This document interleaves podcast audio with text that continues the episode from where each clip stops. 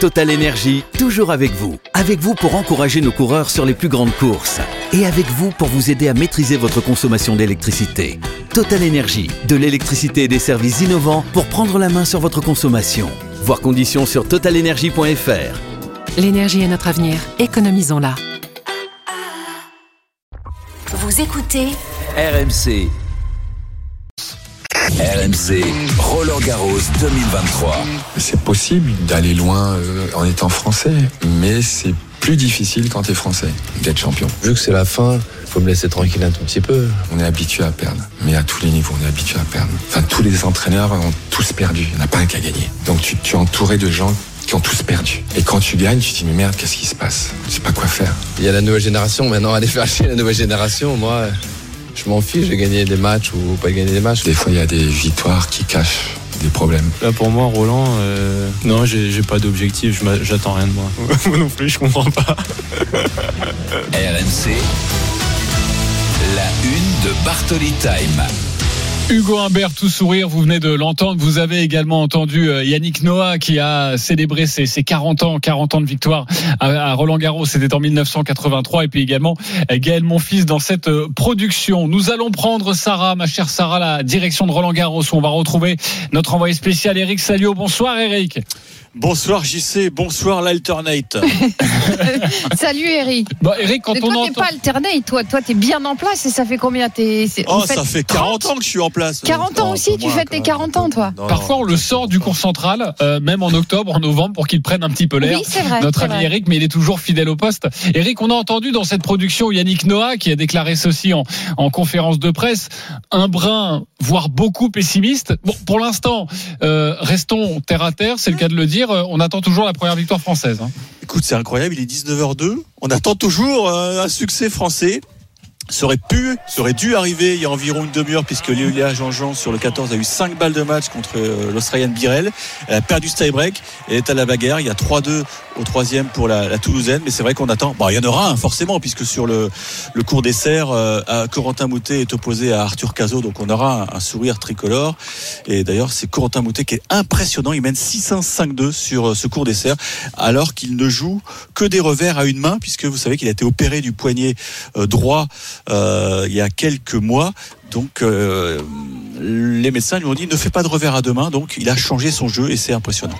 Ouais, c'est impressionnant. Euh, parlons un petit peu, tu l'as évoqué, Léolia Jean-Jean. C'est vrai qu'on s'attendait à une victoire facile. Et là, Sarah, ça- c'est compliqué. Hein. Il y a 4-2 tout de même dans, dans le troisième set, mais on, on a senti un, un- un vrai coup de mot. Bah, c'est surtout un match euh, avec une dramaturgie juste incroyable et, et c'est, c'est tellement écrit ce genre de, de match.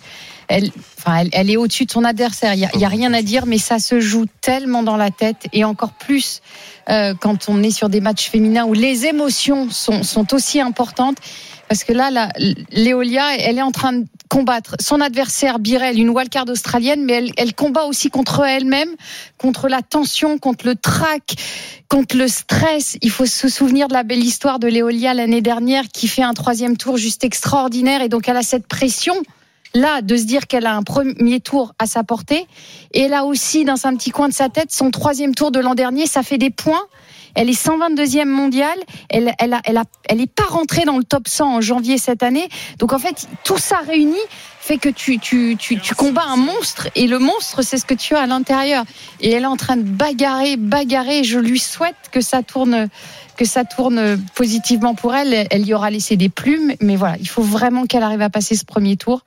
En tout cas, le public est là, hein, Eric, sur le 14. C'est un Ah ouais. cours, euh, c'est un cours Mythique parfait. pour les Français. Français, c'est, c'est juste fantastique. Il est trop petit.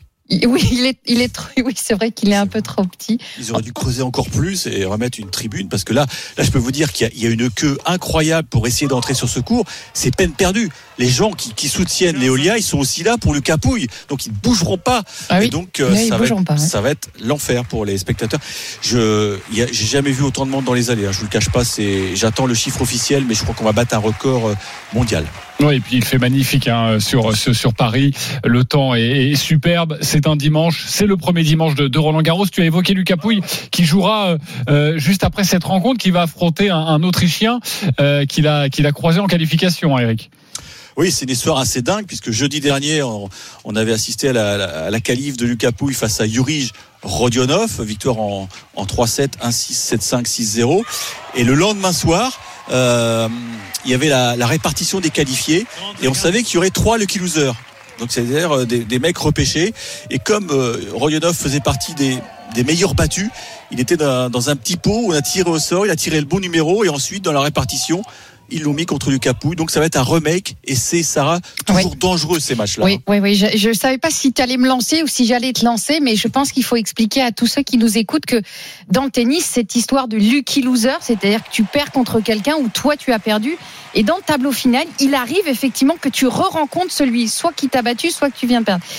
Et j'ose pas te dire les scénarios qui arrivent régulièrement, pas systématiquement, mais l'histoire raconte souvent que lorsque tu as battu cette, ce joueur au dernier tour des qualifs et que tu le joues au premier tour, il arrive assez fréquemment que le scénario s'inverse Ouais. totalement. Mais c'est quoi Alors ça joue uniquement sur le mental? C'est ce que tu veux nous dire Pour le coup? c'est- ce qu'on appelle dans le tennis quelque chose qui est un peu imperceptible. C'est-à-dire que à partir du moment où tu viens de perdre contre quelqu'un, t'as plus rien à perdre. Tu as cette distance, c'est-à-dire que tu sais que l'autre t'a battu.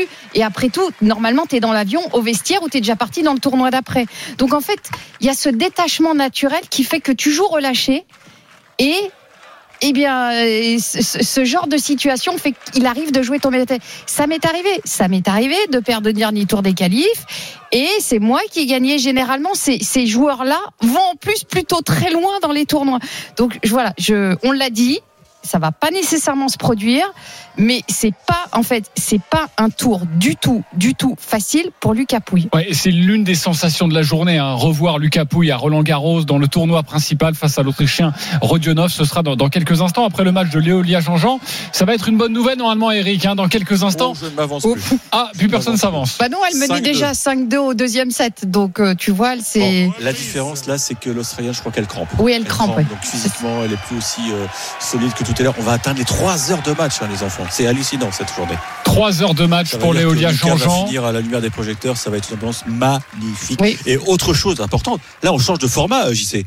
Parce que Oui. jeudi c'était en 2-7 gagnants, là C'est c'est 3-7 gagnants. Donc la dimension physique. Ça peut aller au bout de la être, nuit. euh, bah, exactement. Ouais, et puis il y, a, régaler. il y a aussi Adrien Manarino et Hugo Humbert hein, qui joueront ces, euh, cet affrontement franco-français. Euh, dans quelques instants et tu vas nous en parler, Euh, mon cher Eric. Avant d'évoquer les, les résultats de la journée et notamment, ça aurait pu être l'exploit du jour de Constant Lestienne face à Kachanov qui a finalement perdu en 5-7. On va en parler dans quelques instants. Marion Bartoli nous a laissé un magnifique cadeau aujourd'hui en son absence, une interview exclusive avec Daniel Medvedev, tête de série numéro 2 qui a remporté la semaine dernière le Masters 1000 de Rome. Marion l'a rencontré cette semaine. C'est la seule interview que le Russe a accordée à un média français avant ses grands débuts dans le tournoi parisien. Il l'a réservé à RMC et à Marion Bartoli. Daniel Medvedev. Alors Daniel, un titre avant Roland Garros, tu ne pouvais pas rêver mieux comme préparation et surtout un très gros titre à Rome où tu prends ta revanche contre Holger Rune. Tu as battu aussi Stefanos Tsitsipas en demi-finale. Est-ce que tu te sens prêt cette année à Roland Garros à pourquoi pas soulever le trophée du vainqueur à la fin du tournoi? Bah, déjà, c'est incroyable euh, ce qui s'est passé à Rome. J'ai jamais, honnêtement, j'ai jamais cru que je peux, je peux avoir un titre euh, si grand comme un Master mis sur terre. Parce que euh, je pensais ouais que, que je peux battre quelques mecs, mais de, de faire une et encore même deux semaines parce que c'est la première année où c'est sur, sur 12 jours de, bon tennis sur terre, ça me paraît euh, impossible. Donc euh, je suis très content et bien sûr je vais arriver à Roland Garros avec beaucoup de confiance. Après ça reste le terre battu, ça reste euh, surface ou service contre moi. Donc euh, je sais qu'il y a beaucoup des joueurs qui sont on va dire très forts sur terre battue. Donc je sais qu'il faut être au mieux chaque jour et chaque point pour, pour essayer de, de gagner un grand titre comme ça. Alors Daniel, en 2021, dans toujours ce même tournoi à Rome, tu as une phrase mythique, moi j'adore. Contre Karatsev, tu dis à l'arbitre, Jerry, s'il te plaît, disqualifiez-moi, ça sera mieux pour tout le monde. Comment tu peux passer de ça à remporter le tournoi deux ans plus tard? Qu'est-ce que tu as changé? Est-ce que c'est ton approche mentale? Est-ce que c'est ta préparation physique? Comment tu as fait? Honnêtement, je sais pas parce que euh, approche mentale pas forcément parce qu'après Miami, donc euh, je gagne Miami, très content et tout ça, et on va à l'entraînement et on parle, ok, il faut essayer de prendre le plaisir de jouer sur terre battue et tout ça. Dans deux trois jours, j'ai détesté ma vie. J'ai euh, euh, re- revenais à la maison après les entraînements, je disais je veux pas, je veux pas jouer sur terre battue, c'est terrible euh, tout tout ce qui se passe, les ballots, les faux rebonds. Et ici à Rome, donc à Monte Carlo déjà, c'était plutôt euh, pas si mal euh, le, euh, le tournoi. À Madrid, j'ai joué vraiment beaucoup mieux. Karatsev qui jouait énormément contre moi. Et là, à Rome, avant le tournoi, je disais à tout le monde, euh, bah, dans tous les presse et les interviews, que là, je joue incroyablement bien à l'entraînement. C'est toujours le danger de dire ça parce que parfois tu peux perdre deuxième, Eh premier au deuxième tour et bon, euh, t'es mort contre rien. Mais je disais la vérité, c'est comment je me suis senti et j'ai réussi à ramener ça euh, dans tous les matchs euh, en battant incroyables joueurs euh, qui sont très très forts sur terre. Euh, et honnêtement, euh, euh, je sais pas comment euh, j'ai pu changer dans deux ans comme ça. Après, cette année, j'ai changé le cordage et les chaussures et je sens que j'ai beaucoup, euh, je tape beaucoup mieux sur terre et je cours beaucoup mieux. Donc ça peut être euh, grâce à ça. Oui, effectivement, ça peut aider. Alors, ce que j'adore chez toi, Daniel, c'est que tu es toujours très juste et très honnête dans tes analyses.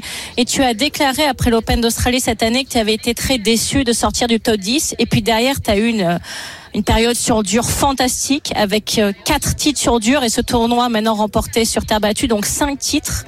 Est-ce que ça a été un, un déclic pour toi finalement de te dire je suis sorti du top 10, il faut absolument que je remonte? Est-ce que tu apprécies plus maintenant d'être remonté numéro 2 mondial, donc t'es de série 2 à Roland Garros Franchement, euh, j'ai envie de dire non parce que je savais que, et je savais toujours dans le tennis, pour monter au classement, il faut gagner des titres. Bon, si tu es centième, il faut peut-être faire euh, quelques quarts de finale et tu vas monter. Si tu es dixième, pour monter, là, il faut commencer à gagner des grands titres, de jouer des grands finales. Et en Australie, c'est pour ça que j'ai sorti de top 10 parce que pour longtemps, j'avais pas réussi à, à bien jouer. Oui. Euh, et euh, à partir de Rotterdam, mm, j'avais fait tout le, tout le même. Je veux gagner, je veux jouer bien et j'ai réussi à le faire. Est-ce que peut-être ça m'a motivé plus? Je sais pas, j'ai envie de dire non, je suis toujours euh, euh, très Motivé. motivé de faire bien, Ouais. mais peut-être euh, ça m'a aidé de, ouais, de, de rebooster encore plus. Et après, maintenant, le classement euh, compte un peu moins pour moi parce que je sais que si tu veux être numéro 2, 1, 3 mondial, il faut gagner le plus grand titre du monde, il faut gagner des grands chelems et c'est comme ça que tu peux, tu peux arriver. Alors Daniel, cette semaine, il y a une annonce, bien sûr, qui a été une grande annonce dans le monde du tennis. C'est le retrait, le forfait de Rafa à Roland Garros. C'est irréel tellement il a gagné là-bas. Comment tu as vécu cette annonce et, et qu'est-ce que ça va te faire cette année à Roland Garros sans Rafa? Bah déjà, euh, c'est vraiment, je trouve, très triste parce que euh, bah, le Roland Garros, euh, depuis euh, 15 ou 16 ans, c'est le tournoi de, de Rafael Nadal, on le sait. Euh, il y a d'autres joueurs qui ont réussi à gagner euh, euh, quelques fois, parce que Novak a gagné deux, je voulais dire une. Et euh, c'est quand même énorme ce qu'il a fait à Roland Garros, donc de pas le voir là-bas, ça va être peut-être bizarre pour tout le monde, et en même temps, c'est la vie, c'est la vie, euh, la vie c'est comme ça, donc euh, en espérant qu'il va revenir pour euh, 2024 euh, et sera là à Roland Garros. euh, pour, euh, pour, pour jouer encore. Euh, mais pour, pour les joueurs, je pense que, en fait, peut-être il y a plus d'espoir que tu peux le gagner en Roland Garros en Rafa, Oui. mais attention, il faut battre 7 C'est mecs très très dur, très quand forts, même. euh, inclus euh, Djokovic, Alcaraz, Zverev, Tsitsipas, machin. Donc, euh, avec ou sans Rafa, tu, tu dois jouer ton meilleur tennis et essayer de gagner. T'as envie d'avoir un duel Rafa Nadal contre Dani Medvedev l'année prochaine à Roland Garros C'est un, un défi que t'as envie d'avoir pour toi?